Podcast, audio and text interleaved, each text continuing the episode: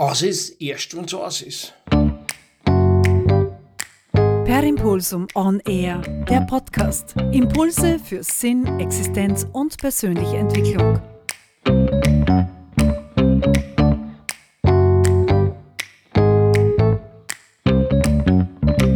Ja, hallo, da ist der Wolfgang Scherleitner. Ich habe jetzt gerade im Fernsehen, bin da in einem Hotelzimmer in Klagenfurt und warte auf meinen Einsatz und habe im Fernsehen einen Judo Grand Slam geschaut. Und da hat eine verloren, und das beobachte ich gerade im Judo immer wieder, dass so knapp vor dem Ablauf der Zeit noch eine Technik gesetzt wird, die den Kampf entscheidend ist. Ähm, bekannt ist es auch, das, wahrscheinlich auch, weil ich nicht so viel Einblick habe, aber bekannt ist das auch im Sprint, gerade bei Jugendlichen, dass sie knapp vor dem Ziel schon Gas runternehmen. Oder bei Kindern. Oder dass sie resignieren oder überhaupt, dass Athleten resignieren knapp bevor das Ende eigentlich da ist. Also, dass schon aufgeben wird, bevor das Ende da ist. Also aus ist erst, wenn es aus ist. Ähm, ich habe das auch immer wieder so gehabt beim Billardspielen. So, jetzt bin ich halt kein Mörder-Billardspieler. Aber trotzdem konnte ich bei mir beobachten, wenn ich fest entschlossen war, dass der Stoß funktioniert, dann ist sie das am meistens ausgegangen. Wenn ich schon vorher gesagt habe, puh, das geht sich nie im Leben aus, ist das ja nicht ausgegangen. Und das ist halt schon ein interessantes Phänomen. Ich habe dann mein Wissen um das auch im Billard zunutze gemacht und habe mich immer wieder gesammelt und habe dann einen Stoß geschafft, den ich vorher, wo ich mir dachte, na, das geht sich nie aus. Und das ist halt relativ schwierig, das gehört halt auch trainiert. Ne? Ich kann jetzt nicht sagen, ja, und das mache ich halt einfach dann im Wettkampf und das geht dann schon oder so irgendwas. Das gehört richtig trainiert. Also jetzt äh, im Tanzen, im Tanzen, in meiner aktiven Zeit hat es das auch gegeben. Da waren Choreografien waren genau auf die Zeit zugeschnitten, wie lang so ein Tanz dauert. Im Normalfall. Jetzt gibt es aber so eine Range, wie lange das dauern darf. Jetzt kann das früher vorbei sein und meistens ist es nach einem Durchgang von der Choreografie ist es dann aus. Längstens. Jetzt können die auch länger spielen. Gerade bei großen Turnieren, wo sehr viele Paare auf der Fläche sind, spielen die länger. Und dann kann es schon passieren, also bei mir ist damals passiert, dass ich es in Deutschland war so ein Riesenturnier in Frankfurt am Main und auch in Berlin, dass ich meine Choreografie fast zweimal durchgetanzt habe. Und da habe ich immer beobachtet oder immer wieder beobachtet, sogar bis in die B-Klasse hinauf, dass Paare aufgehört haben, nachdem die Choreografie fertig war. Aber die Musik ist weitergegangen. Und dann war natürlich, dann mussten sie wieder beginnen und dann war das schlechter natürlich, weil sie waren total desorientiert. Oder Standard. In Österreich haben wir relativ kleine Flächen gehabt. Da haben wir gehabt eine Länge, also zwei Längen, zwei Breiten in Standard. Mit dem sind wir recht gut ausgekommen die haben wir so lange tanzt, bis die Musik war. Dann bin ich nach Frankfurt am Main gekommen. Ähm, ja, die Länge war halt schon recht lang, ja. Also da ist sie eine länger Breite und eine Länge ausgegangen. Jetzt war aber dieses Eck nicht da. Also ich habe unterwegs die Orientierung verloren. Und das konnte ich natürlich nicht so trainieren, weil so eine Riesenfläche ist mir nie zur Verfügung gestanden. Und da ist Mentaltraining genial. Hätte das damals gewusst, was ich jetzt weiß, hätte ich das Problem in Frankfurt nicht gehabt. Ich habe dann aufgehört, in Frankfurt Standardturniere zu tanzen. In der D- und in der C-Klasse. Ich habe erst wieder in der B-Klasse getanzt. weil dann habe ich schon so das im Griff gehabt und die, die Fläche mal einschätzen können. Ähm, und hätte ich das damals gewusst, hätte ich das zu Hause trainiert. Vor allem in der U-Bahn, ich bin halbe Stunde in den Club gefahren zum Training. Also ich habe eine Stunde jeden Tag Möglichkeit gehabt, das zu trainieren. Hab's aber nicht gemacht, weil ich nicht gewusst habe, dass ich das machen konnte. Ich hätte eigentlich nur, ich habe gewusst, wie groß die Flächen sind aus Latein. Es waren ja dieselben Flächen.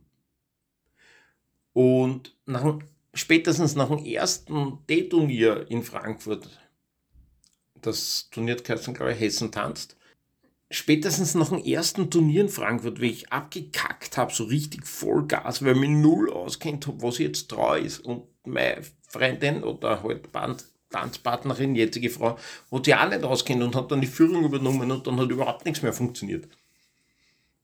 Und dann haben wir natürlich gestritten und über Streiten haben wir schon geredet, das kannst du hageln. Ja? Also da war gescheiter gewesen, wir waren gar nicht auf die Fläche gegangen.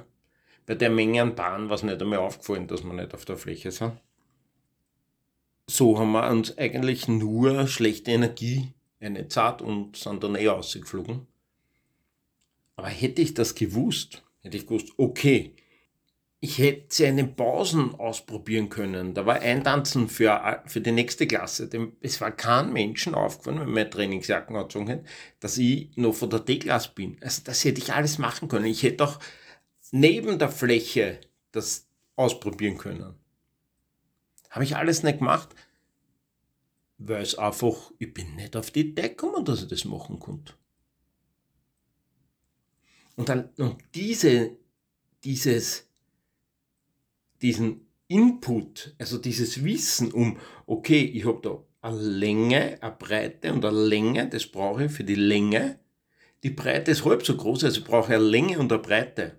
So, und jetzt wird es dann kompliziert, ne? weil das wechselt sich ja dann ab. Und das hätte ich einfach trainieren müssen. Ich hätte auch im Training sagen können, wir tanzen jetzt einen Tanz nur Breiten. Oder wir tanzen jetzt einen Tanz nur Längen hintereinander. Oder wir tanzen einen Tanz Länge, Länge, Breite, Breite.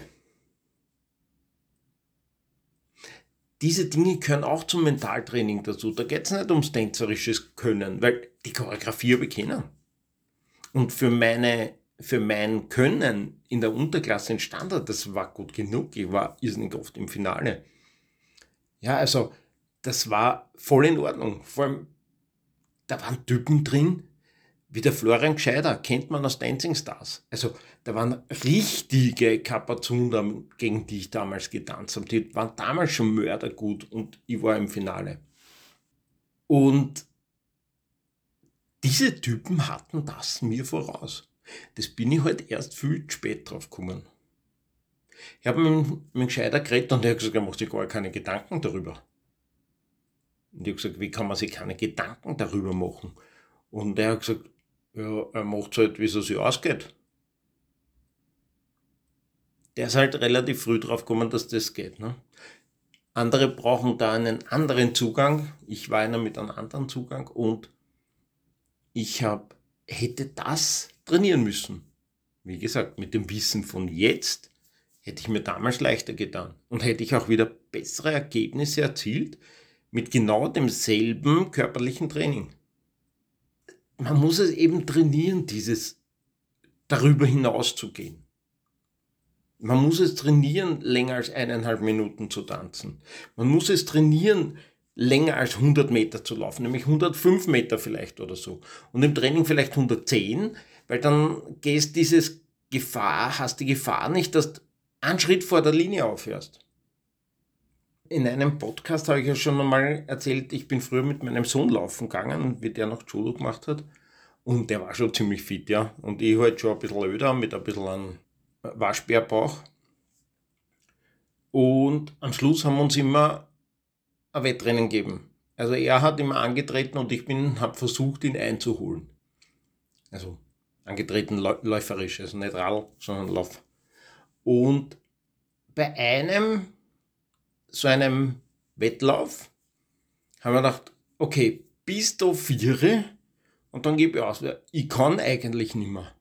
Und wirklich, ich habe gemerkt, bei einem Schritt, er gibt nach.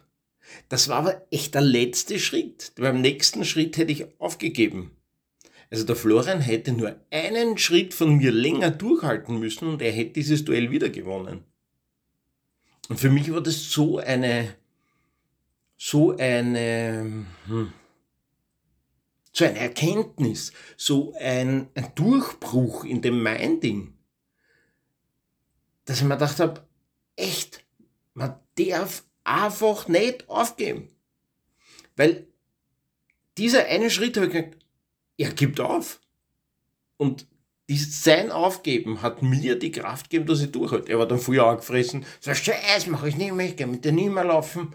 Ja, man, bei Jugendlichen weiß das, dass das passiert.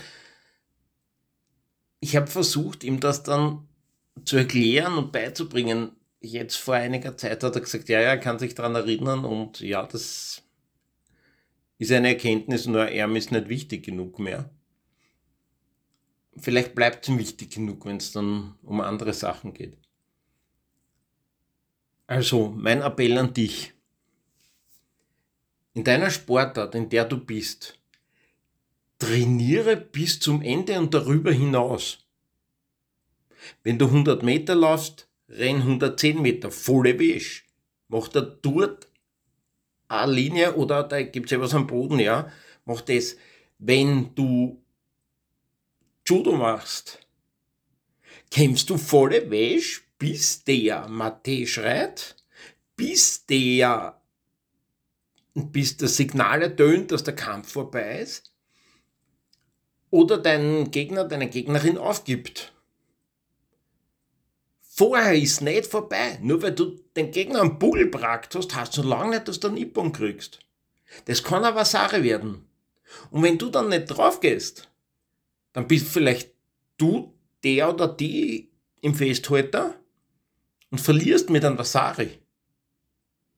Also du hast einen Vasari und der andere macht einen Nippon, weil er die, weil die festhält am Boden. Also es ist immer zu Ende, also es ist immer erst zu Ende, wenn es tatsächlich zu Ende ist. Und nicht, wenn du glaubst, dass es zu Ende ist.